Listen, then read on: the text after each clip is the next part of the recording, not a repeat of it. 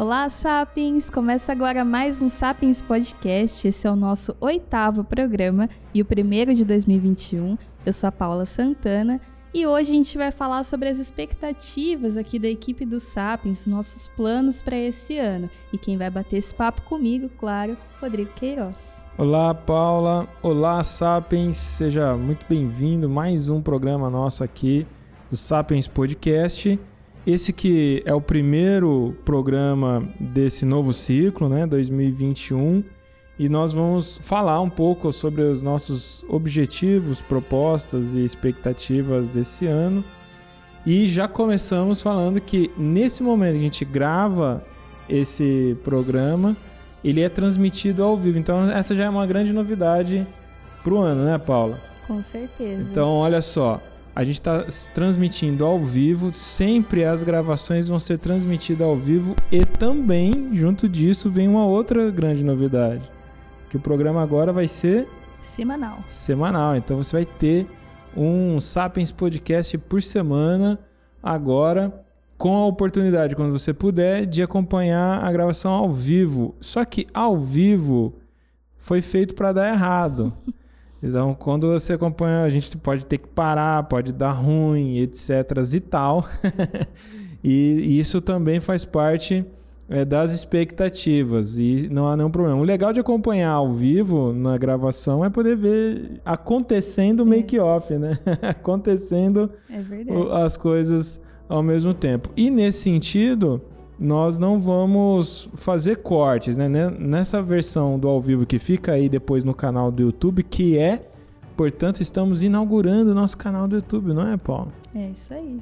Então nós temos agora o canal do YouTube e vai subindo por esses dias também todos os outros programas, né?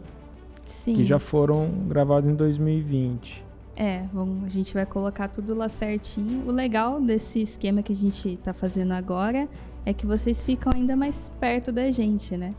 Vendo como que é os bastidores por aqui, eu tô muito animada para essa jornada nova. É, e o canal no YouTube também terá conteúdos próprios para vídeo, próprios Sim. para o, o, canal, né? Então, é, inscreva-se no canal Sapiens Desenvolvimento Humano, que tá lá é, no, o link para quem acompanha a gente no Telegram. E se você ainda não está no Telegram, é de bom tom que você venha fazer parte, porque é ali é onde a gente consegue fazer a melhor comunicação. Por quê? Olha só, a Paula, ela é responsável pelo blog, por exemplo, aqui o, o site do Sapiens. E aí nós temos o nosso nossa base de comunicação por e-mail. Todos os dias eles, vocês recebem e-mail com um fragmento do texto do dia, com é, informações e avisos. É, no entanto, o e-mail ele vai para a caixa de spam, ele não chega para as pessoas, ou você abre tardiamente. Tem gente que não tem hábito de abrir todos os dias, abre e-mail uma vez por semana, aí é uma coisa que está acontecendo por aquele momento. É. Na verdade, esses textos do blog, eles são sempre mais complexos, né? Então, é, são maiores. Então, é um texto que leva um pouco mais de tempo para ser feito. E aí eu tento deixar eles é, mais objetivos no e-mail, no Telegram e no nosso Instagram também, para ser uma leitura mais rápida. Então, para isso, o e-mail, se você tiver no seu ambiente de trabalho e, e quiser dar uma olhadinha, sempre vai estar tá um conteúdo mais enxuto ali, com algumas informações, a reunião de algumas informações mais importantes do conteúdo que a gente quer passar naquele dia. E também tem bastante aviso, né? É lá que a gente divulga o podcast, enfim. As nossas ações são sempre enviadas por e-mail e pelo Telegram. A gente gosta bastante desse contato pelo Telegram, né, é. Rodrigo? Olha só, então, como que você é, pode estar tá acessando as nossas, os nossos conteúdos? É, nós temos o Instagram, que ali é bem ativo, ali a gente tem a dinâmica de interação. E aí você tem o Telegram que para nós é o lugar que a gente consegue garantir saber que você está sendo comunicado, recebendo conteúdo e tudo mais. E o e-mail. Porém, como eu disse, o e-mail tem um monte de variáveis que pode dificultar a sua o recebimento da, dos materiais. Então, vem para o Telegram, o link está na descrição aqui desse, desse programa e você já consegue ir direto. Se você não, não tem instalado, é bem tranquilo instalar o Telegram. A hora que você clicar no link, ele já reconhece se tem ou não tem. E no seu smartphone ele já vai é, informar se você quer instalar. E é isso, né? Esse primeiro momento acho que a gente passar essa informação porque a gente quer muito poder manter o contato ativo com você e de modo que você não perca nada. Aqui o Sapiens é dedicado à disseminação do conhecimento, de é, instruções e ferramentas do universo da psicologia positiva, da filosofia para o florescimento humano, né? para o seu desenvolvimento pessoal, comportamental, consciencial e e por mais que todos os temas vão sendo é, entregues a todo instante, né, Paula? Se você está alinhado no dia a dia, consegue ser mais contundente, né? Consegue ser mais impactante, né? Sim. E os seus, suas expectativas de. Porque a gente está sempre ativo, né? É, em todas as redes, aí agora no YouTube também. Mas eu quero saber o que, que vai ter de diferente esse ano aqui no SAP. Chegou o grande momento, Paula. esse ano, é, a gente até conversava aqui, né, em off. É. Esse, para nós, 2021 é o ano da reconstrução. Né? A gente passou por um ano tão difícil, ainda nesse momento que a gente está gravando, ainda estamos em pandemia, mas com mais esperanças, né? É, a luz no fim do túnel já está acesa, já é possível enxergar.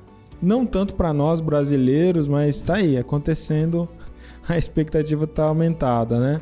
E nesse processo de pandemia, 2021, é, perdão, 2020 como ano que triturou né, as nossas emoções, foi um rolo compressor das nossas crenças, dos nossos convívios né, e tudo mais. Então, me parece que esse é o grande momento é, de sair desse lugar, dessa experiência reconstruído, reconstituído. E por isso, para nós é o ano da resiliência, né? dessa reconstrução. E aí, semana passada lá no Instagram, coloquei um videozinho bem curto, né? Sobre. A gente uhum. colocou no story, né? Se, se, se, alguém conhecia o conceito de kintsugi, vou, vou explicar, né? Eu falo kintsugi, que eu sou brasileiro do interior paulista, né? Interior de São Paulo. Aí uma colega viu o vídeo e mostrou para uma outra colega dela que é japonesa. Ela falou: Nossa, que legal, tal, mas ó, a pronúncia certa é kintsugi, né? Então, você que sabe a pronúncia certa, eu não vou conseguir ficar pronunciando assim, até porque parece estranho na minha hora que eu tô falando. Então, nós vamos falar agora aqui de Kintsugi e, e a gente continua no próximo bloco.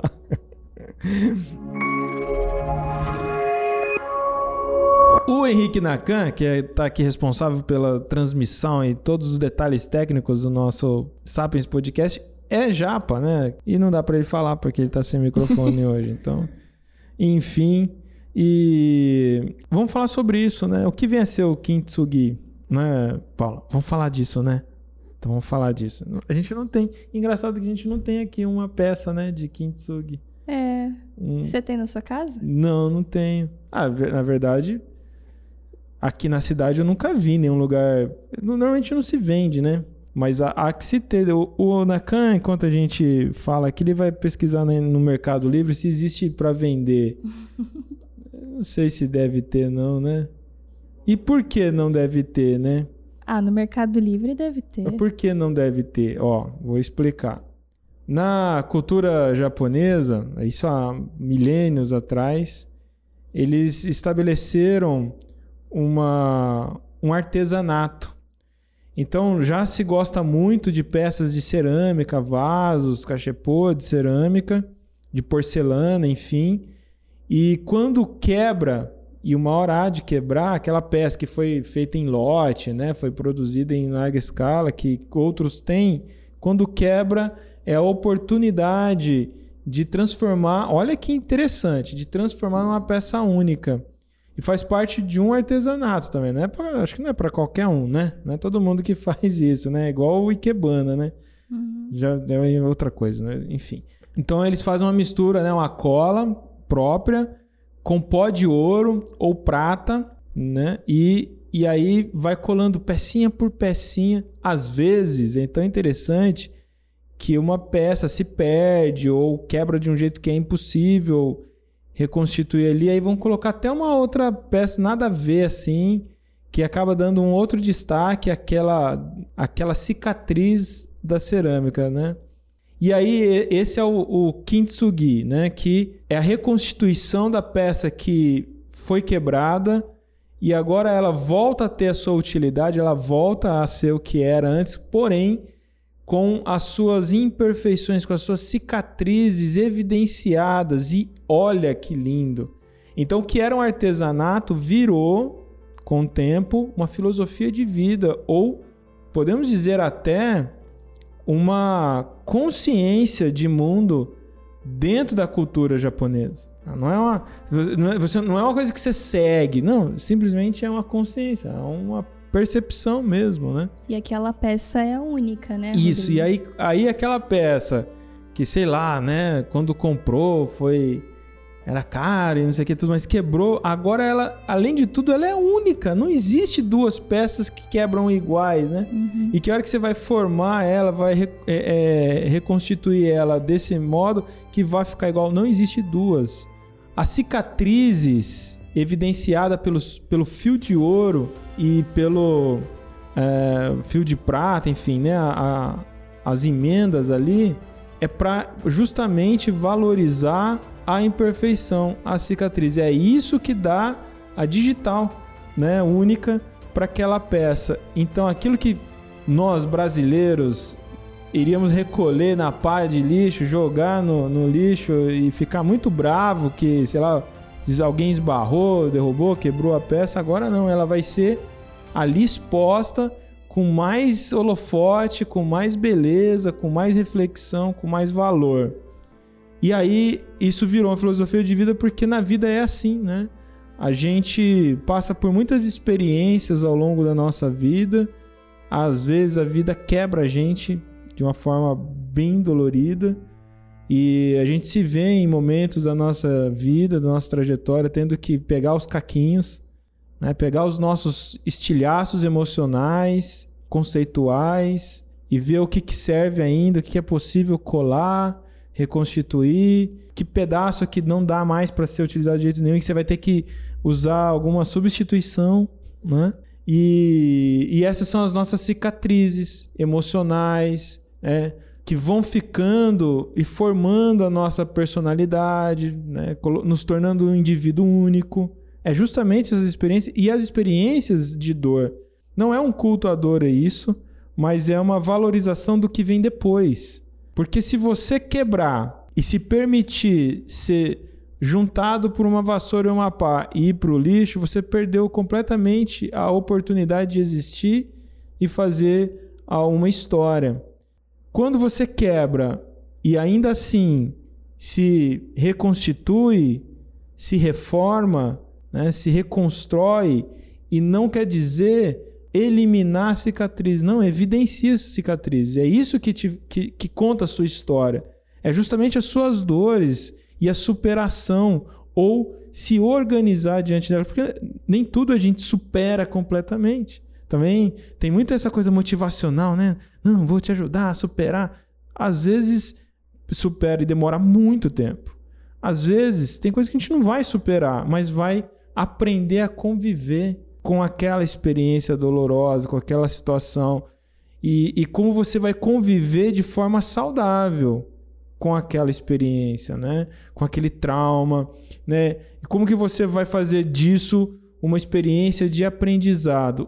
É aí é a partir disso que a gente está falando do kintsugi na sua vida prática, no seu dia a dia. Você, a partir do momento que você aprende a valorizar a sua, as suas cicatrizes, você respeita a cicatriz do outro.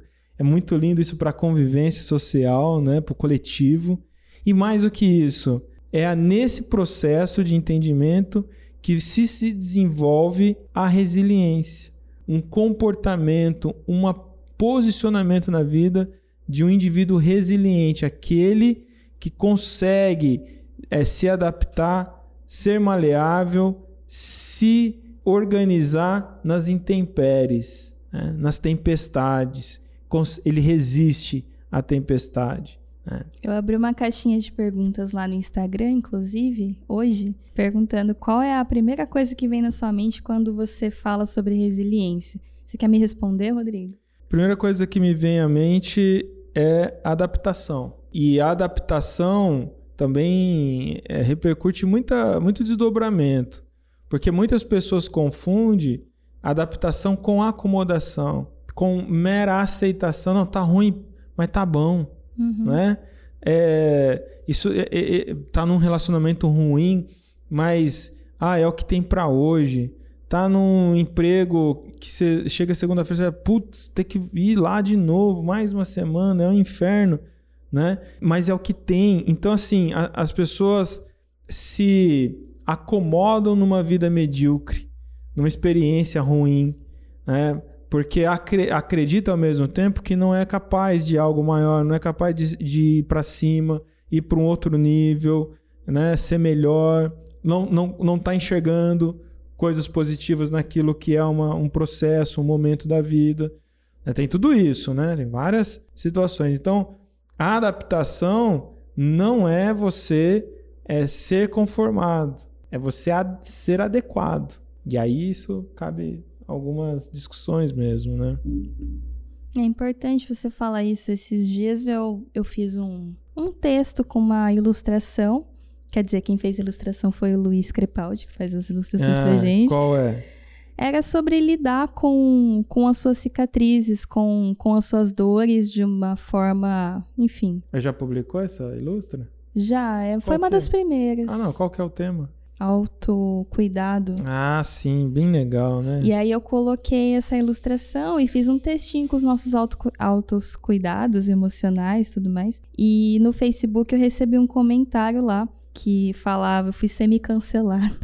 falava que quem escreveu esse texto não sabia do que estava falando, que, que não é possível você ter uma dor e conviver com essa dor, que você tem que esquecer. Ah. Mas ah. se você estiver ouvindo agora, essa filosofia que o Rodrigo está explicando para a gente hoje é exatamente sobre isso, né? Hum. Sobre a gente aceitar e conviver da melhor maneira e construir uma, uma pessoa mais forte do que você já era. Hum. Né, como a filosofia do Kintsugi. É, é. Falei certo? Kintsugi. É, não, vamos, vamos falar a nossa pronúncia aqui. a brasileira. É. é isso. É, mas aí você veja só, a gente tem uma tendência diante a dor, né?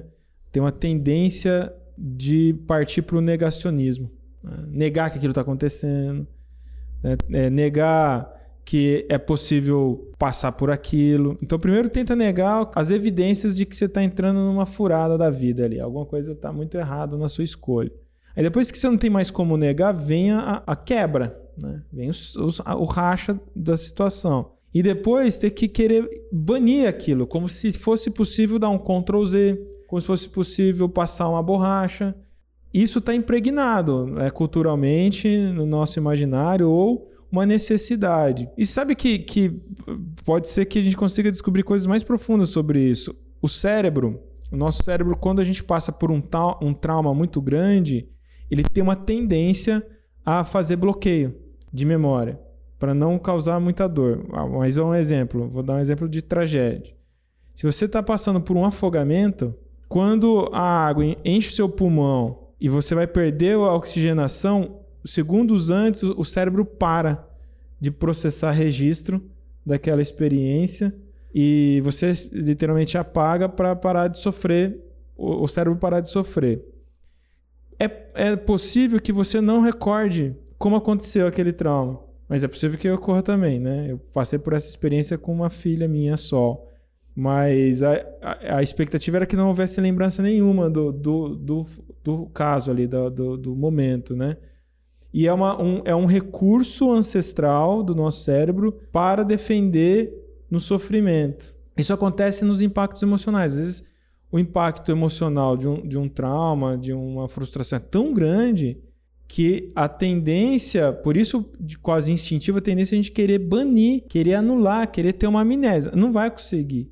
Mas percebe que é uma, uma tentativa instintiva de é, sacar, né, tirar aquela, aquela memória ruim para que aquela memória não traga ressentimento. Só que isso não é possível. O que é possível é a gente aprender a administrar as nossas emoções, né?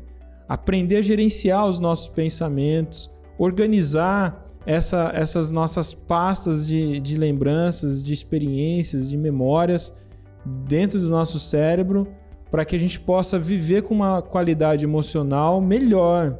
Porque quando você não compreende isso, você ainda não se engaja é, na, na, consciência de que você pode, né? é acessível, você pode aprender ferramentas, técnicas, se capacitar. Você não precisa ser um profissional, mas você pode, precisa ser orientado, precisa ser guiado, obviamente, por quem sabe, para você desenvolver essa, essa capacidade de lidar com as suas frustrações, com seus traumas, com seus medos, com as suas emoções de uma forma organizada. Então, é uma, é uma tentativa infantil querer banir um pensamento, banir uma memória, só porque você não quer mais reviver aquela dor. Agora, também é desastroso não fazer nada e deixar que aquela memória tenha uma vida recorrente em você e você, de forma recorrente, né, de tempo em tempo, reviver aquela experiência emocional muito ruim e isso vai te trazer um, em efeito dominó muitos outros desastres nas suas relações pessoais, interpessoais. E, por exemplo, porque a gente se ressente. Se ressentir é isso. Né? É ficar revivendo uma experiência ruim e sentindo os efeitos físicos daquela memória ruim. Então a resiliência é o caminho. A, a construção da resiliência é o caminho, né? Porque você vai. A resiliência, ninguém nasce resiliente, né? É. Importante. Ninguém nasce sabendo fazer da sua vida uma vida espelhada no kintsugi, né? Você nasce numa família que já tem isso, você vai sendo ensinado, você vai, né? Quem tem o privilégio já nascer numa cultura que isso tá ali implícito, tem outra outra consistência emocional. Não é o caso da maioria de nós aqui ocidentais, brasileiros, enfim, né? Agora, você constrói isso. E, e, qual é o tempo certo? Qual é o momento ideal? É agora, é a hora que você está ouvindo. É a hora que você está sacando que existe essa possibilidade. Você sente que você quer isso para você. Né? Então, a construção dessa resiliência, a gente tem que entender que a nossa estrutura, o nosso corpo emocional é como um músculo. Você precisa exercitar, você precisa criar essa musculatura emocional.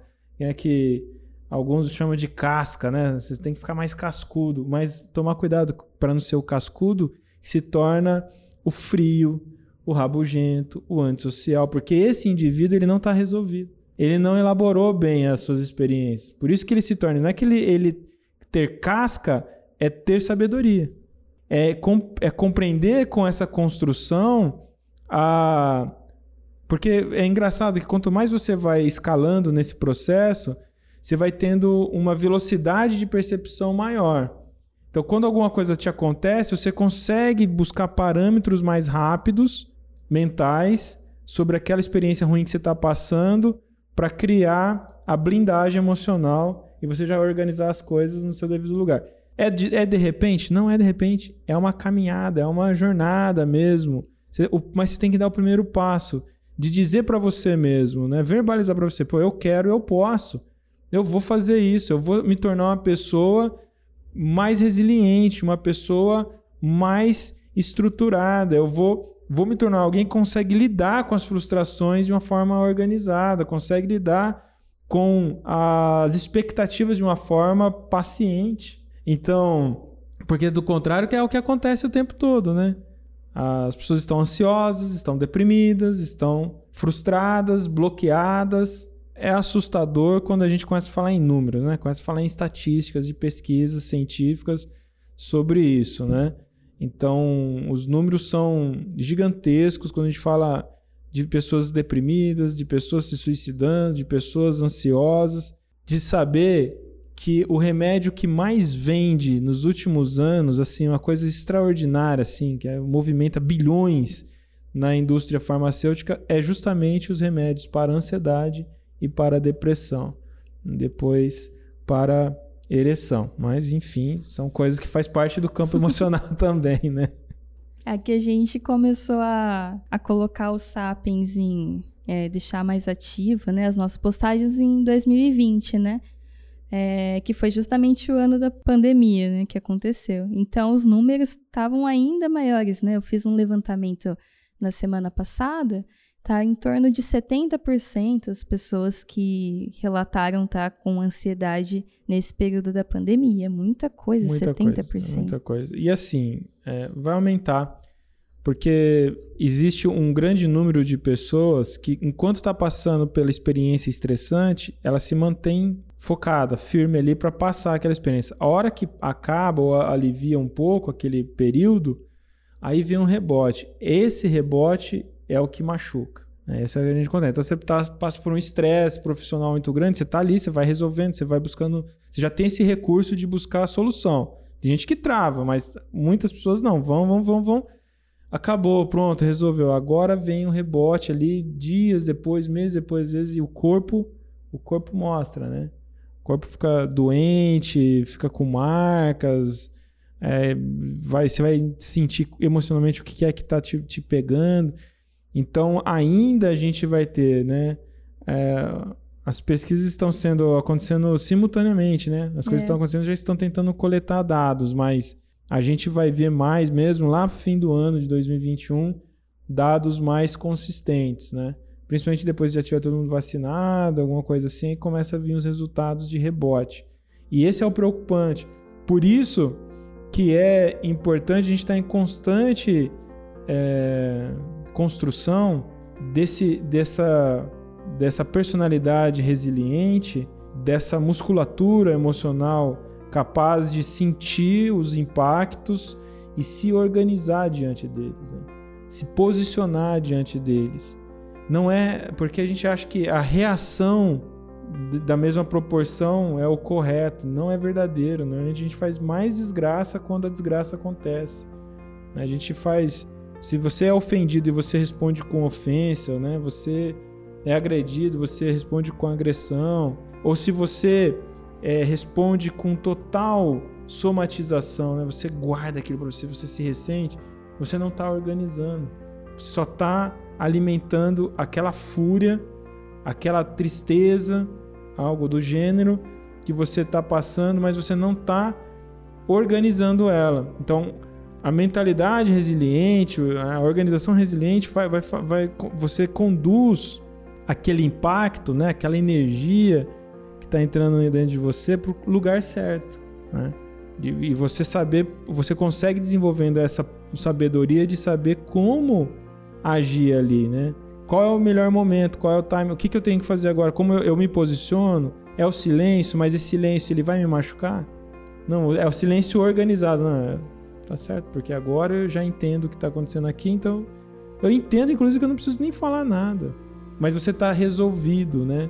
Você está elaborado diante daquilo. Então é muita coisa para se falar nisso daí. Por isso a gente preparou, né, Paula, um, uma imersão que vai acontecer de 15 a 21 de fevereiro. A imersão da resiliência aqui no nosso canal no Sapiens. Você vai ser bem informado se você tiver no nosso grupo do Telegram e vai acontecer na página própria desse evento online que vai acontecer todos os dias, de 15 a 21 de fevereiro, ao vivo. Então, entre aqui para o nosso Telegram para você poder receber essas informações, né? E, e, não perder essa oportunidade. Vai ser muito legal. Você falou bastante sobre a, as características, né, de ser uma pessoa resiliente, é, que você vai saber o melhor momento de agir, é, e é de acordo com as nossas experiências, né? A gente tem que vivenciar isso para saber como que isso vai nos afetar e como a gente vai lidar com isso. Mas eu quero saber de você também, Rodrigo, é o primeiro passo. Uma, a, o nosso ouvinte que está acompanhando agora, ele decidiu, ó, eu quero ser uma pessoa mais resiliente. Então, como buscar isso? É, aqui no Sapiens. É, aqui no Sapiens a gente já tem material é. sobre isso. Você pode é, baixar o nosso e-book que tem uma, uma série de temas né, do campo emocional comportamental que te traz essas orientações e, e sugestões para um caminho nesse sentido. Eu, eu sugiro é, que você estude um pouco, talvez, sobre Kintsugi mesmo, né? vale a pena. E acho que esse é o caminho, né? Tem muita literatura e a gente pode ir recomendando, né? Outra novidade do Sapiens para esse ano é o nosso novo e-book, que é o tema resiliência também. Ah, né? sim. Fui meio pego de surpresa, né? já tá pronto já? Tá em, construção, tá o nosso e-book, é. Vai ser, ah, ele vai ser entregue, lembrei Isso, agora. É. Vai ser entregue no evento para quem estiver no evento em primeira mão. Então, então o e-book tá saindo. E-book da resiliência, vai ser bem legal isso daí, né? Muito bom. E nós vamos ter muito material pelo João Bosco, mais nessa parte organizacional. Vamos ter o trabalho intensificado com a Daniela Aiello, a psicóloga parceira aqui, focado nos relacionamentos afetivos. E é importante que você, Sapiens, que nos acompanha, vá lá no nosso Instagram, participe das nossas caixinhas de pesquisas, de perguntas e também coloque aqui é, o que você está achando de tudo isso, né? Se você está gostando dessa experiência com a gente, e a gente saber de você é o nosso guia, né? É o mapa para a gente conseguir entender o que, que você precisa agora, né? É, eu ia até comentar, Rodrigo, que o meu plano para o Sapiens em 2021 é estar tá cada vez mais perto de você, ouvinte, de você, leitor, que nos acompanha aí diariamente, né? Quero estar tá mais próxima de você, quero saber aquilo que você quer encontrar também das nossas plataformas e o seu feedback nosso trabalho, né, Rodrigo? A gente está aqui diariamente produzindo conteúdo para você. Então, eu quero muito estar tá mais perto e interagir cada vez mais com você. É, a gente vai abrir agora, toda semana, um, um canal para você se manifestar no Instagram para você falar sobre como, o que você gostou, qual foi o insight que você teve na edição do podcast. Né? Então vai ter lá a caixinha do podcast e aí a gente vai ler aqui, né, o, é. Paula, na, nas nossas transmissões aqui, a gente vai interagir diretamente com você, né? Então é isso, a nossa principal novidade é a nossa semana, então, de imersão, do dia 15 do 2 ao dia 21. Eu acho que a nossa maior novidade é que a gente tá ao vivo toda semana, que a gente vai ter o programa semanal, vai ter a imersão é tudo é novidade, né? Tudo novidade. Tudo é incrível, né? E, e, é isso. A gente quer, a partir desse ano, desse novo ano, ajudar você a florescer através de um processo de reconstrução. Kintsugi é a nossa, o nosso lema aqui no ano 2021 do Sapiens. Então seja muito bem-vindo, muito bem-vinda, muito bem-vindas, todos que nos acompanham e desejo a você um excelente ano. Quando que entra essa edição? Semana que vem? Aí quarta tem outra ao vivo. Aí, rapaz. Essa quarta, né? Depois de amanhã. Ah, vai ser toda. A quarta agora tem outra gravação. Então Isso. toda quarta vai ser, né? É. Ele vai tentar. Tô me organizando é, para que seja toda Por que, que não dá para ser organizado? Porque depende muito da agenda dos convidados exato, também, né? Exato. Não então, só da gente a gente tenta estar tá mais disponível para o convidado do que o contrário, né? É. Até porque nossos convidados são sempre incríveis, né? Sim, a gente tem conseguido conversar com pessoas incríveis. Cada podcast que eu faço é uma aula aqui. Então é isso.